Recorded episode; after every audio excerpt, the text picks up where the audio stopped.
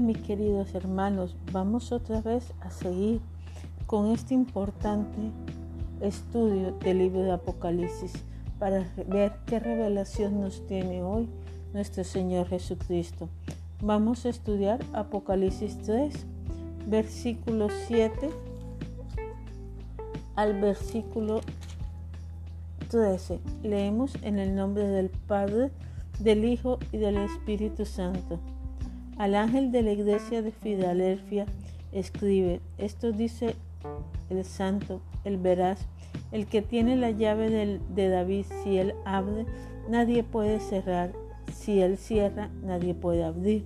Conozco tu conducta, mira que, que he abierto ante ti una puerta que nadie puede cerrar, porque aunque tienes poco poder, has guardado mi palabra y no has renegado de mi nombre.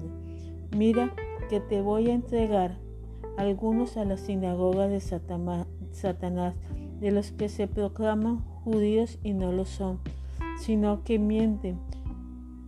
Yo haré que vayan a postrarse delante de, de tus pies, para que sepan que yo te he amado ya que has guardado mis recomendaciones de ser paciente, también yo te guardaré eh, de la hora de la prueba que va a venir sobre el mundo entero para probar a los habitantes de la tierra. Vengo pronto, mantén con firmeza lo que tienes para que nadie te arrebate tu corona. El vencedor lo pondré de columna en el santuario de mi Dios y no saldrá fuera ya más y grabaré en, en él el nombre de Dios y el nombre de la ciudad de mi Dios, la nueva Jerusalén, que baja del cielo, enviada por mi Dios, y mi nombre nuevo. El que tenga oídos, oiga lo que el Espíritu dice a las iglesias. Qué emocionante. Una de las iglesias que nuestro Señor no le dio absolutamente nada, ni le reprochó, absolutamente nada. Todo lo que hacía era perfecto. Filadelfia, que quiere decir amor fraternal, era una ciudad pues, que sufría muchos terremotos y a cada rato los César daban dinero para que esta ciudad fuera construida. En una época se llamó Cesárea o Nueva Cesárea, pero posteriormente volvió a su nombre de Filadelfia. Filadelfia significa la ciudad del amor fraternal, pero en Filadelfia no había amor fraternal. ¿Por qué? Porque los judíos que estaban en las sinagogas y que vivían en Filadelfia amaban, odiaban tanto a los cristianos que le hacían la vida imposible, hacían que las autoridades los, los latigaran, que las autoridades lo metieran en la cárcel los calumniaban, los rechazaban porque los judíos rechazaron a Cristo. Decían que eran blasfemos y que ellos no amaban a Dios y que Dios a ellos no los amaba. En realidad, la Biblia nos dice y aclara que hay judíos falsos y, y judíos verdaderos. Los judíos verdaderos son aquellos que aman a Jesús de Nazaret y lo acepta como su único dueño y Señor. Los judíos falsos son aquellos que rechazan al, al, Dios verdadero, a Jesús de Nazaret. Pero sabes, Dios también los ama y para ellos tiene una gran recompensa y el Espíritu Santo lo anhela con amor y Dios quiere que ellos se conviertan también a Él. ¿Por qué? Porque Él los ama entrañablemente y los anhela como un esposo anhela a su esposa. La iglesia de Filadelfia, a pesar de su persecución, mantuvo su doctrina y Dios le dio una promesa muy hermosa. La puerta que Jesús de Nazaret abría, nadie la podía cerrar Filadelfia tenía las puertas o tiene las puertas abiertas. Tiene las puertas abiertas para todo el mundo.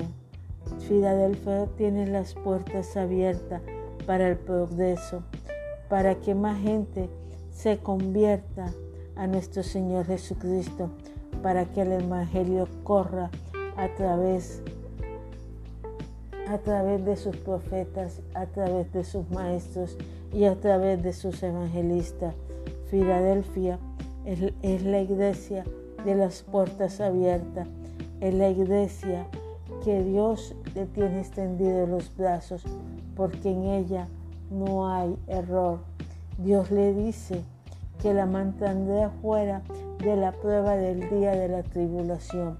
Quiere decir que ella no va a pasar por la tribulación, porque Dios se llevará a su iglesia y la mantendrá oculta de toda persecución, de todo desaire, porque esta es la iglesia sufrida la iglesia que ha sufrido persecución, la iglesia que buscó la salvación a cualquier precio, la iglesia que ama a Jesús de Nazaret incondicionalmente y que guarda su doctrina, una doctrina pura y santa, la iglesia que se mantiene sus vestidos absolutamente limpios, sin manchas de pecado, la iglesia en el cual el Espíritu Santo se mueve con poder, con milagros, con manifestaciones de manifestaciones de amor, manifestaciones en danza, en risa santa, en profecías y en sanidades. Esta es la iglesia en el cual el Espíritu Santo se mueve. Sabes, las persecuciones pueden volver a las personas amargadas, las pruebas pueden volver a las personas amargadas, pero en esta iglesia la persona no se vuelven amargada, sino que son felices a pesar de las persecuciones, porque están compartiendo el gozo de nuestro Señor Jesucristo. Esta es la iglesia que Dios ama, una iglesia que no endureció su corazón como lo endurecen las demás personas cuando están en dificultades, pero Dios le tiene una recompensa, una corona de la vida y le dice que están preparados para el rapto, porque ellos no van a pasar por la tribulación. También les promete que su corona no será arrebatada, Solamente les pide que se mantengan firmes a pesar de la persecución.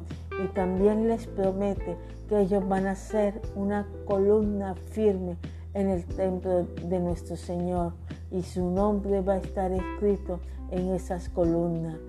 Alabado sea nuestro Padre Celestial que nos ama, que nos ayuda y que nos alienta a estar sin pecado, sin mancha, y que nos alienta a seguir adelante, porque ese es el Dios Todopoderoso que nos ha dado y nos dará amor y que nos mantendrá guardados si nosotros persistimos firmes y si en nosotros no se encuentra pecado. Dios te bendiga, mi hermano. Amén y amén.